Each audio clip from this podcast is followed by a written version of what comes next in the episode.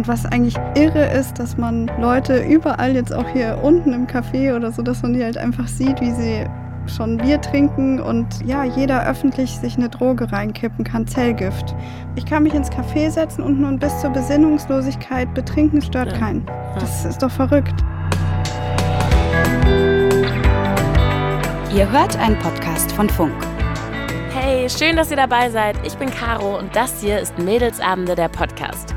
Bei uns geht es um eure Geschichten. Ich will wissen, was bewegt euch, was macht euch Angst, was macht euch Hoffnung. Ich komme vorbei, wir machen es uns gemütlich und quatschen. Und jetzt geht's los.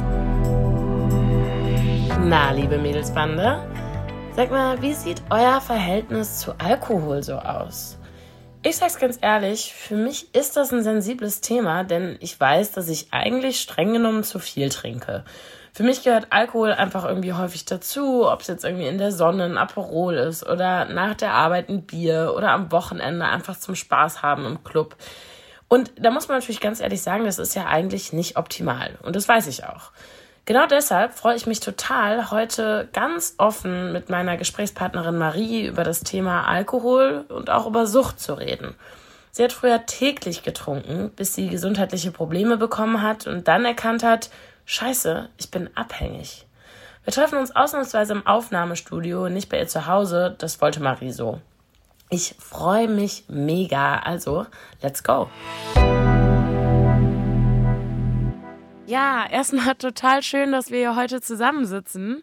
In klassischer Mädelsabende-Manier habe ich natürlich deinen Lieblingssnack mitgebracht. Ähm, hier können wir einmal, hier, damit wir uns auch ein bisschen wohlfühlen. Wir sind ja ausnahmsweise mal nicht bei dir zu Hause. Wir sind heute hier, um über ein voll wichtiges und irgendwie auch allgegenwärtiges Thema zu sprechen. Du bist Alkoholikerin, Ex-Alkoholikerin. Ich krieg ein bisschen Gänsehaut bei dem Wort schon. Ich finde, es ist mhm. irgendwie ein, ein schwieriges Wort. Wie fühlt sich das für dich an? Oder wie würdest du dich nennen? Ja, also schon Ex auf jeden Fall, Ex-Alkoholikerin, aber für mich, also ich weiß sofort, was du meinst. Für mich ist das Wort einfach auch schwierig, also auch schwierig gewesen, das so anzunehmen, auch für mich. Aber es ist so. Also ich habe früher einfach viel zu viel getrunken, war Alkoholikerin und ähm, ja, bin es jetzt nicht mehr. Ist natürlich immer krass, in was für eine Schublade man gleich gesteckt wird, wenn man das Wort hört. Mal, man denkt dann an vielleicht, weiß nicht, jemand, der keine Wohnung hat, keinen Job hat oder was auch immer und sich total hängen hat lassen. Aber mir hat man das halt gar nicht angesehen, ja. Wann hast du angefangen, das zu problematisieren oder irgendwie zu denken, na, vielleicht ist es zu viel? Ja, also ich war ja, Mitte 20, als ich dann gemerkt habe, dass es zu viel ist. Aber vorher habe ich das nie so als Problem wahrgenommen. Also der Alkohol war seit frühester Kindheit an so, ähm, hat er, ich weiß nicht, in meinem Leben dazugehört. Nicht, dass ich da schon getrunken hätte, aber ich habe ihn überall gesehen und ich fand es als also nichts Komisches. Und als ich dann selbst angefangen habe zu trinken, wusste ich zwar, dass ich es noch nicht darf offiziell. Wann hast du so angefangen? Ja, 13, 14. Hm. Also ich habe schon vorher mal was probiert gehabt und ähm, es lief auch schief, aber ich hatte dann schon also mit 14 meine erste Alkoholvergiftung. Puh. Da war ich knapp 14, ja. Und ja, so hat sich meine Alkoholkarriere, sag ich mal, gesteigert. Und ja, also dieses problematische Verhalten, das ist mir dann erst echt spät bewusst geworden, als ich dann auch ähm, kränker geworden bin.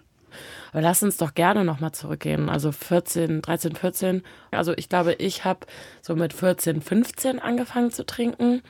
Kommt einem komisch über die Lippen, weil wenn ich mir jetzt eine 14-Jährige vorstelle, finde ich, dass Alkohol da gar nichts zu suchen hat. Mhm.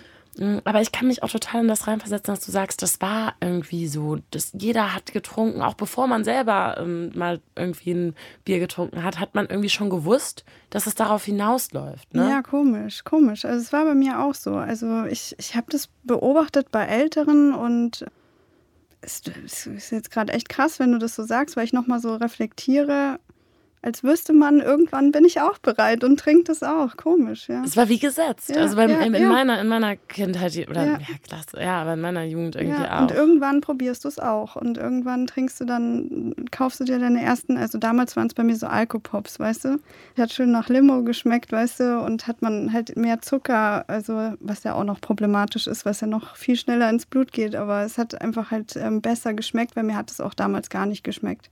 Ja, also auch Bier war Katastrophe für mich. Also, Hat man sich so richtig anerzogen. Ja, Jahre, ja, ne? total. Immer wieder halt probiert, immer wieder einen Schluck und ähm, ja, irgendwann ging es dann doch runter. Ja. Hast du von Anfang an, wenn du jetzt so zurückguckst, warst du von Anfang an die, die immer ein Glas mehr getrunken hat, die vielleicht nicht aufhören konnte? Oder würdest du sagen, nee, es fing eigentlich ganz unauffällig an?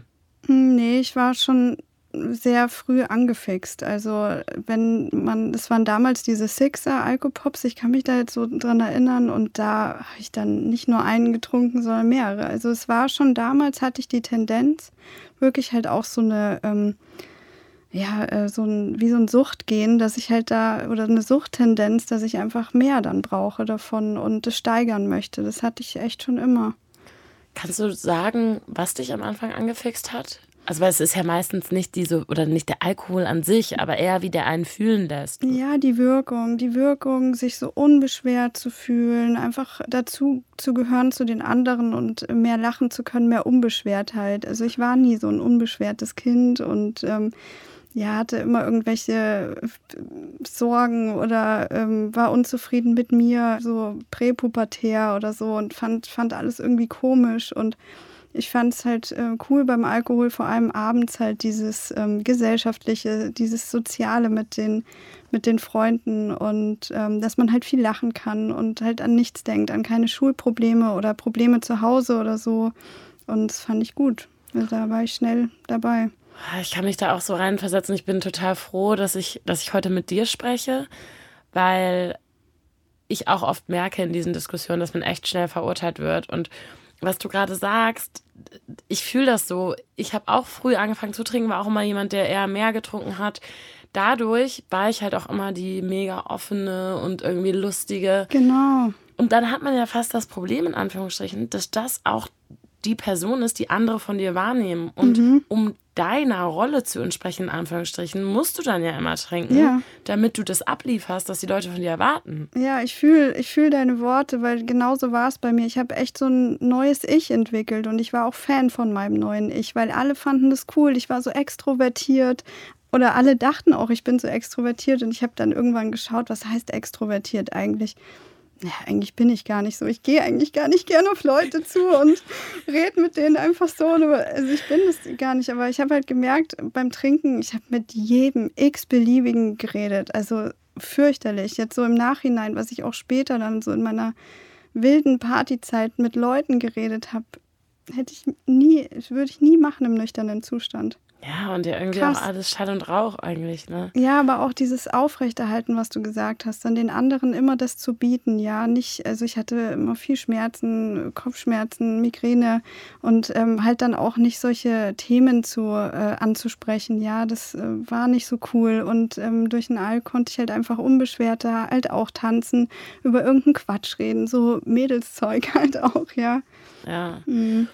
Können wir einmal vielleicht kurz mh, mm, über Zahlen sprechen nach dem Motto, wie, was war deine Hochphase? Wie viel hast du getrunken? Wie oft? Also Hochphase war wirklich Anfang, Mitte 20 und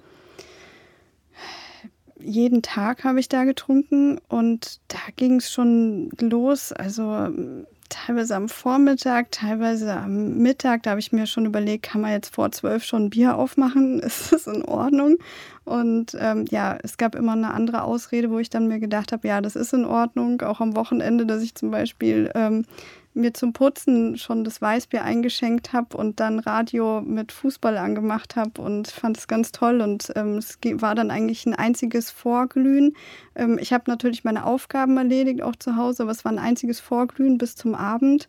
Ja, dann ging es halt raus und mit Freunden treffen und dann erst in den Club und so und das dann bis in der Früh und da halt äh, unzählige Gläser Bier und Longdrinks und alles. Also zwischendrin ein paar kurze. ja, und das hat sich dann gesteigert. Also ich habe am Abend dann mehr getrunken und habe halt immer geschaut, mit wem kann ich mich jetzt als nächstes treffen? Wer hat Zeit, ja? Wo kann ich rausgehen? Äh, wieder mal ein Bier zischen. Und es wurden dann so in meiner Hochzeit bestimmt sechs Bier und dann nochmal vier Longdrinks oder so. Also, oder vielleicht sogar auch mehr. Ne? Wow. Also erstmal finde ich interessant, wenn du auch sagst, man hat sich immer Leute gesucht, mit denen man trinkt. Man sortiert dann wahrscheinlich auch aus. Leute, die nicht trinken, hat man Bock mit denen rumzuhängen? Nicht so, aber ich habe gemerkt, dass die mich dann irgendwann aussortiert haben. Die hatten dann einfach keinen Bock mehr. Mhm. Also ich hatte so ein paar, die haben gesagt, boah, also so eine Freundin, die, die war genervt auch. Also und ich war genervt, dass sie nichts trinken wollte und so langweilig war. Und es hat dann irgendwann nicht mehr gepasst. Aber ich habe das also auch erst jetzt so vielleicht vor, ich sage mal, zwei Jahren oder so kapiert, äh, was ich da für eine Rolle in unserer Freundschaft gespielt hatte, ja. Und die hat sich distanziert und den, mit den anderen bin ich nicht abgehangen. Mhm. Und das waren aber, weißt du, nicht so diese richtig guten Freunde oder so, sondern halt Bekanntschaften auch viele. Ja. Und wenn du auch sagst, weil wenn du jetzt, wenn wir sind jetzt in dem Punkt, wo du auch täglich sagst, du hast täglich getrunken, hat dich denn mal jemand darauf angesprochen in der Zeit, dass sich jemand Sorgen macht? Es war jetzt nicht so, dass jemand mal ein Gespräch gesucht hat oder gesagt hat, boah, du trinkst echt viel.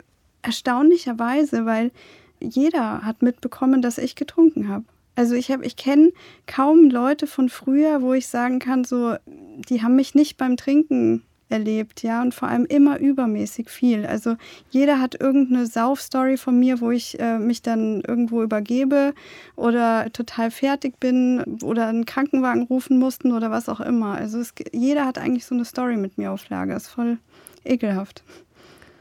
Boah, ich finde es ich find's echt krass, weil einerseits kann ich mich wirklich da auch ein Stück weit reinfinden. Also ich, bei mir muss jetzt nie der Krankenwagen kommen, aber so dieses jeder hat ja so seinen Absturz, glaube ich, jeder, also jeder meiner Freunde kann irgendeine Geschichte erzählen.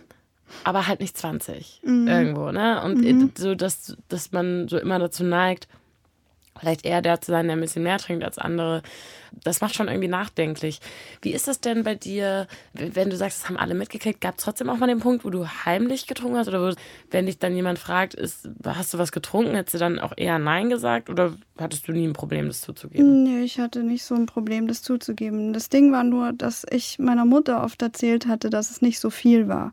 Manchmal war es tatsächlich nicht viel und mir ging es trotzdem schlecht, aber ich habe oft erzählt, so ich habe das im Griff, ist alles in Ordnung und das war halt, ich habe ihr vielleicht die Hälfte von dem erzählt, was ich wirklich getrunken habe oder was auch passiert ist. Also da habe ich es versteckt so. Aber ansonsten nicht. Mhm. Ich habe immer halt gesagt, ich habe das im Griff. Was, ich, was mich rückblickend so wundert, ist, dass mich doch so viele erlebt haben und nicht gemerkt haben, wie viel ich trinken kann. Weißt du, dass diese Toleranz so. Du bist ja auch ja? an sich, die Leute sehen dich jetzt nicht, du bist ja eine, hab, ja. du bist eine kleine, zarte ja. Person eigentlich, wo man jetzt nicht davon ausgehen würde, dass du hier, dass du irgendwie, weiß ich nicht, ja, wie viel hast du gesagt? So sechs, sieben Bier? Ja, aber sechs Maß, das sind ja nochmal sechs, sechs Liter. Ja, ja. Sechs Maß? Ja, und da sagt niemand was. Oh. Klar, ist über den Tag verteilt auf dem Oktoberfest, aber trotzdem hat niemand was gesagt. Boah, ja. Sechs Maß. Puh, ja, das, aber das, was meinst du, woran das liegt? Ich weiß es nicht. Ich weiß nicht, vielleicht, weil ich sonst funktioniert habe und weil die Leute auch nicht so nah waren. Weißt du, das ist dieses, mm, man möchte zu einer sozialen Gruppe gehören, man möchte sich anpassen, aber ich habe die Leute dann doch nicht so auch an mich rangelassen, musste ich auch nicht oder hat sich auch nicht ergeben beim Feiern. Aber man fühlt sich dann, also ich habe mich doch allein gefühlt, auch unter Menschen oft, ja, weil ich halt gemerkt habe, so, oh, was kann ich jetzt mit denen reden oder so, weißt du, meine, ich habe schon auch mal so Momente gehabt, wo ich gemerkt habe, ich kann meine Probleme gar nicht wegtrinken, aber ich habe dann trotzdem weitergefeiert, aber es war schon was Trauriges und ich hatte so viele verschiedene. Also ich konnte jetzt am Montag ähm, in den Club mit der Person gehen, am Dienstag mit einer anderen Person und da haben das auch immer die Menschen ja, so unter, und ne? unter Umständen wissen die anderen ja auch nicht, dass du die letzten fünf Tage mit genau. fünf anderen Leuten unterwegs so warst. So ist es, ja. Ich konnte das sehr, sehr gut verstecken und so einfach so mich so durchmogeln und einfach so mein eigenes Ding machen. Und ich habe da aber auch nicht drüber nachgedacht. Also das, das kam erst einfach, wo es mir dann richtig dreckig ging, ja. Ja, lass uns darüber mal sprechen. Also du hast jetzt schon mehrmals gesagt, dass du auch gesundheitliche äh, Einbußen davon hattest. Ich meine, erstmal der Klassiker, ich würde ja denken, boah, sieben Tage saufen, allein schon ähm, der klassische Kater, gut, der, der geht wahrscheinlich weg nach dem ersten Bier oder nach dem zweiten mhm. oder dritten. Aber wann hast du gemerkt, dass du gesundheitlich so ein bisschen an deine Grenzen stößt? Hm, ja, also ich hatte schon immer Migräne. Das wurde dann so, äh, ich sag mal, so mit 14, 15 chronisch. Und es war sehr belastend für mich immer. Das war auch mit ein Grund, warum ich getrunken habe, einfach um diesen Schmerz zu betäuben, um auch meine Andersartigkeit zu verstecken, also dass ich eben Schmerzen habe. Ich habe dann oft einen ganz großen Fehler gemacht, was echt sehr gefährlich ist mir Schmerztabletten reingehauen mit äh, Alkohol, teilweise runtergespült auch und äh, bin, habe dann auch weiter getrunken und bin dann feiern gegangen, dass ich eben dann keine Kopfschmerzen habe und halt ganz normal bin, wie andere halt auch. Ja, mein Körper hat es natürlich nicht mitgemacht, also die Leber auch nicht. Man hat auch schlechtere Leberwerte dann gesehen. Ja, und das ist also auch beim Arzt habe ich nicht dann dran gedacht, dass ich, dass das vom Alkohol kommen könnte. Ich habe dann Witz noch gemacht. Ja, ist vielleicht vom Alkohol time so, aber ich habe das wirklich nicht kapiert, dass es davon kommen kann, ja, dass mir auch schlechter nicht will oft, es, ne? Man will es nicht glauben, auch in dem Alter, dass ja. das schon passieren kann, ja. Man denkt dann, vielleicht Ü50 kann dann irgendwas mal sein mit den Organen oder so, aber bis dahin trinke ich ja gar nicht so viel oder so. Ja. ja. Und dann ist man auch bereit, das ist auch wieder so ein Zeichen dafür, wenn man so bereit ist, alles andere zu ändern quasi. Mhm. Man denkt so, ja gut, dann trinke ich nur noch grüne Smoothies und mach dies ja. und das. Und denkst, ja, aber das du musst aufhören zu saufen. Ja, so, man denkt so, ja. nee, das, das fasse ich als letztes genau. an. Das, das kann es nicht sein. Aber so war es bei mir tatsächlich auch, ja. also ich hatte den Epstein-Barr-Virus, ähm, den EBV, den haben viele nicht auf dem Schirm, den haben ich nicht mal. Nicht. Ja, ja das, äh, der löst das pfeiferische Drüsenfieber ah. aus. Mhm. Das kennen die meisten und vielleicht hast du schon mal gehört, Kusskrankheit. Ja. Genau, das ist dieser EBV. Und ich hatte den und ich hatte so das Pech, dass dadurch, dass mein Immunsystem auch durch den Alkoholkonsum geschwächt war, ich eine Reaktivierung von dem Virus hatte. Und wenn das halt öfter passiert, entwickeln sich irgendwann Krebszellen. Und bei mir war es halt schon so, dass ich in so einer Vorstufe war und ähm, dann beim Arzt gehört habe, so, dir geht so schlecht, du hast diese ganzen körperlichen Einschränkungen, weil dein Körper jetzt alle Alarmsignale hochfährt und du musst aufhören damit. Und das war so ähm, Anfang 2017. Und da habe ich dann gemerkt, okay, ich muss jetzt wirklich alles ähm, verändern, sonst, sonst schaffe ich das nicht, sonst komme ich da nicht weiter. Und ähm, ja, ich habe dann angefangen, grüne Smoothies zu trinken, was du gesagt hast, ohne Witz. habe dann ähm, versucht, halt mehr Sport zu machen, bin mehr rausgegangen und so, habe versucht abzunehmen. Ich habe mich auch in meinem Körper so unwohl gefühlt auch weil ich halt viel im Bett liegen musste, durch diese Schmerzen immer und allem. Also es war so eine richtig ekelhafte Spirale mit Depressionen. Ich, ich bin nicht hochgekommen. Es war einfach alles schwierig. Ich habe immer versucht, alles zu schaffen, aber es gab eine Zeit, da ging es mir einfach richtig dreckig. Und ja, das war dann so dieser Alarmschuss, wo ich gemerkt habe, okay, jetzt musst du es ändern. Aber ich habe nicht aufgehört zu trinken. Boah, das ist echt krass. Es ist also. weniger geworden, aber ich habe nicht aufgehört. Und ich habe dann nach Alternativen gesucht, schwefelfreien Wein, weil ich gelesen habe, dass der zugesetzte Schwefel Kopfschmerzen macht, glutenfreies Bier, weil ich dachte von dem Gluten und so weiter. Und ich habe alles versucht, damit ich weiter trinken kann, weißt du, Spaß haben kann, aber halt ja, gesund werde so. Was paradox, dass einem mhm. jetzt erst im Nachhinein auffällt, wie albern das ist. Oder? Mega. Also ich meine, das ist ja Wahnsinn mhm. eigentlich, dass man so nach dem Motto, es muss das Gluten sein, das ist bestimmt genau. nicht der Alkohol. Nein, das ist krass, ja. Krass. Und ich finde, was da auch durchschwingt, oder die Frage an dich, wenn ich höre Depressionen, wenn ich höre trotzdem weiter getrunken, obwohl man so eine alarmierende Diagnose kriegt. Also Krebszellen, das ist ja eigentlich so das mhm. Letzte, wo man irgendwie sagt, auch damit ist zu spaßen. Das klingt jetzt nicht so, als wärst du dir selbst so viel wert gewesen irgendwie in der Phase. Oder doch? Oder war das, also. Schwierig, dir das zu beantworten. Also einerseits ja. Und ich fand mein Leben eigentlich auch gut.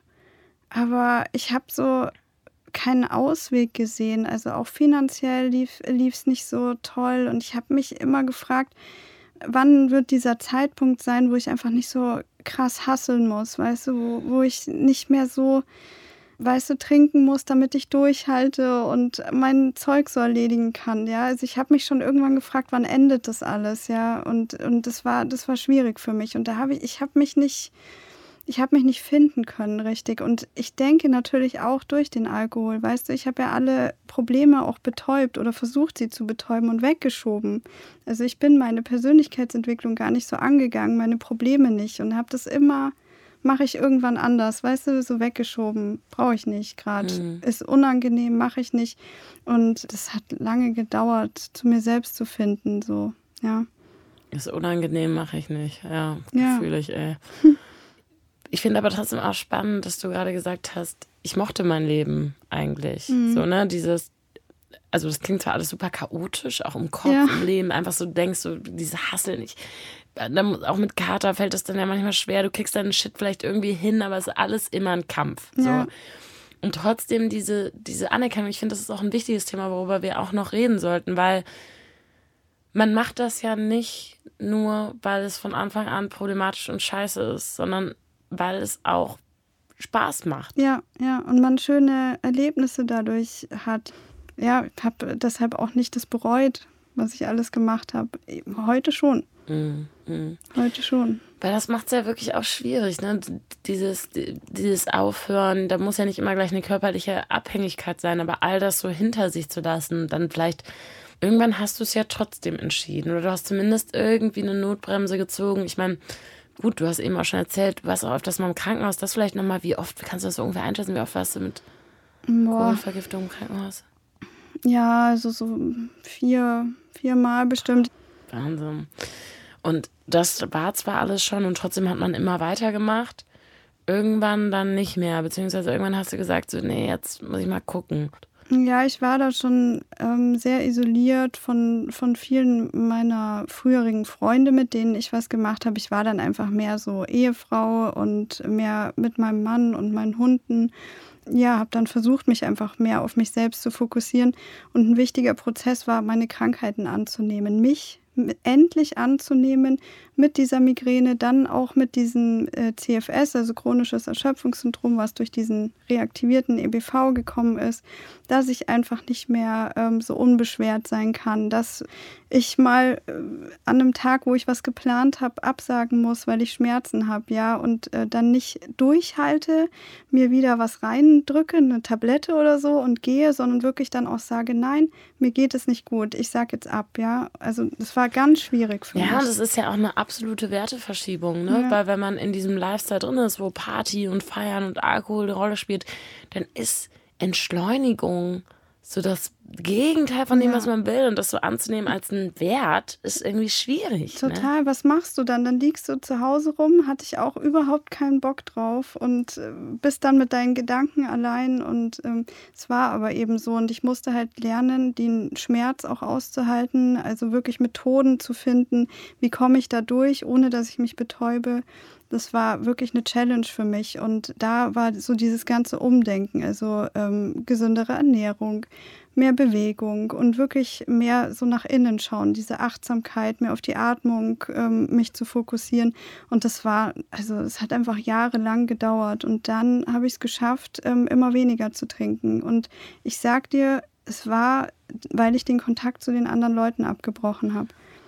Ich habe irgendwann alle Zelte abgebrochen, bin mit meinem Mann und meinen Hunden dann mit dem Auto nach Österreich.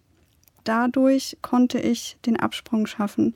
Ich finde das so wichtig, diese Diskussion zu führen, weil das einfach auch mal ganz hart und ehrlich herauskristallisiert. Ja, manchmal ist Alkohol einfach wirklich eine Verbindung zwischen Leuten und ich würde mal annehmen, du sagst jetzt gar nicht, dass es irgendwie schlechte Menschen waren Nein, oder gar so. gar nicht. Auch wenn die trinken, das ist völlig in Ordnung. Die hatten ja auch nicht so ein Problem damit wie ich. Und selbst wenn sie eins haben, die haben nicht sich körperlich so mies gefühlt. Zumindest haben sie es nicht gesagt. Und mir war das egal, was andere machen. Aber sie haben es nie akzeptieren können, dass ich nichts trinke. Also es, ich habe das so schnell gemerkt, wie, wie noch in dem Prozess, wo ich dann noch zu Hause gewohnt habe, also noch in der alten Stadt in München. Äh, da haben sich immer weniger gemeldet. Also die wussten dann schon, die trinkt eh nichts und dann hat mich auch keiner mehr eingeladen. Boah, aber also, das finde ich schon krass. Ja, und so nach dem Motto so, du langweilst dich doch eh, wenn du dabei bist. und wir trinken. Ja, kann sein, aber damals hätte ich mich trotzdem gefreut, nicht so alleine dann zu mhm. sein, mhm. ja. Und es war, also vielleicht hätte ich es auch nicht geschafft, dann nichts zu trinken. Ich weiß es nicht. Ich mache da so den anderen jetzt keinen Vorwurf, aber es ist so, es, es war schon traurig. Also wirklich so ganz allein, also sich so zu isolieren von den allen. Auch so ein, auch so ein Zwischenfazit vom Leben ist dann irgendwie so ein bisschen komisch, ne? dass man so denkt, gut, ich bin zwar noch keine 60, aber was mein Lebenswerk bis hierhin, ja, was habe ich mir Leute da aufgebaut? Ja. Äh, so, genau. Ja, was habe ich mir aufgebaut? Was habe ich jetzt davon? Ja, es war schon, war schon krass. Ja, es, es war gut, dass mein Mann damals den Weg mitgegangen ist. Also der war mehr so co-abhängig und hat halt auch mitgetrunken. Ah. Aber der ähm, hat dann ähm, auch aufgehört ja, zu trinken. Ja, dem war das mit der Gesundheit auch so wichtig. Also der hat es auch bei sich gemerkt, aber vor allem bei mir und der ist dann den Weg mitgegangen, Gott sei Dank. Also alleine kann ich dir ganz ehrlich sagen, würde ich dem niemandem empfehlen, aufzuhören einfach.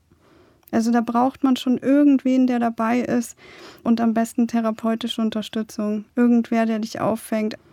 Ich meine, du hast es dann auch geschafft, aber ich, ich stelle mir auch so vor, gerade wenn man in dem Alter aufhört. Wie alt warst du, als du aufgehört hast? Ja, 30. 30. Also schon so. vorher habe ich versucht aufzuhören, ja, eineinhalb Jahre davor, aber es nicht geschafft. Aber mit 30 dann war der Cut.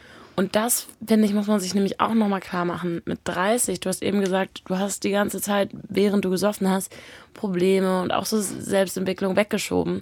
Da hört man mit 30 auf zu trinken und merkt, die anderen Menschen um mich herum, die haben das alle gemacht. Mhm. Die sind irgendwie gefestigt, die sind wer. Und du stehst dann wieder da und denkst so, wer bin ich eigentlich, wenn ich mhm. nicht saufe? Ja. Wie war das für dich? Krass. Richtig krass, richtig krass. Ich habe gemerkt, dass ich ganz anders bin. Ich habe auch immer, wenn ich dann doch noch mal alte Leute gehört habe und die haben dann so Geschichten noch mal ausgepackt oder so, dann war ich richtig so, ja, bin ich nicht mehr. Bin ich nicht mehr. Und ich habe so gemerkt, boah, ich bin eigentlich total anders, so eine Spießerin mehr, so ruhig und so.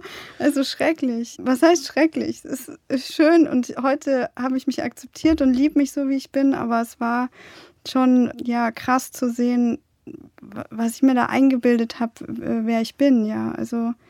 Ich würde an der Stelle gerne, ich muss einmal mein Handy gucken.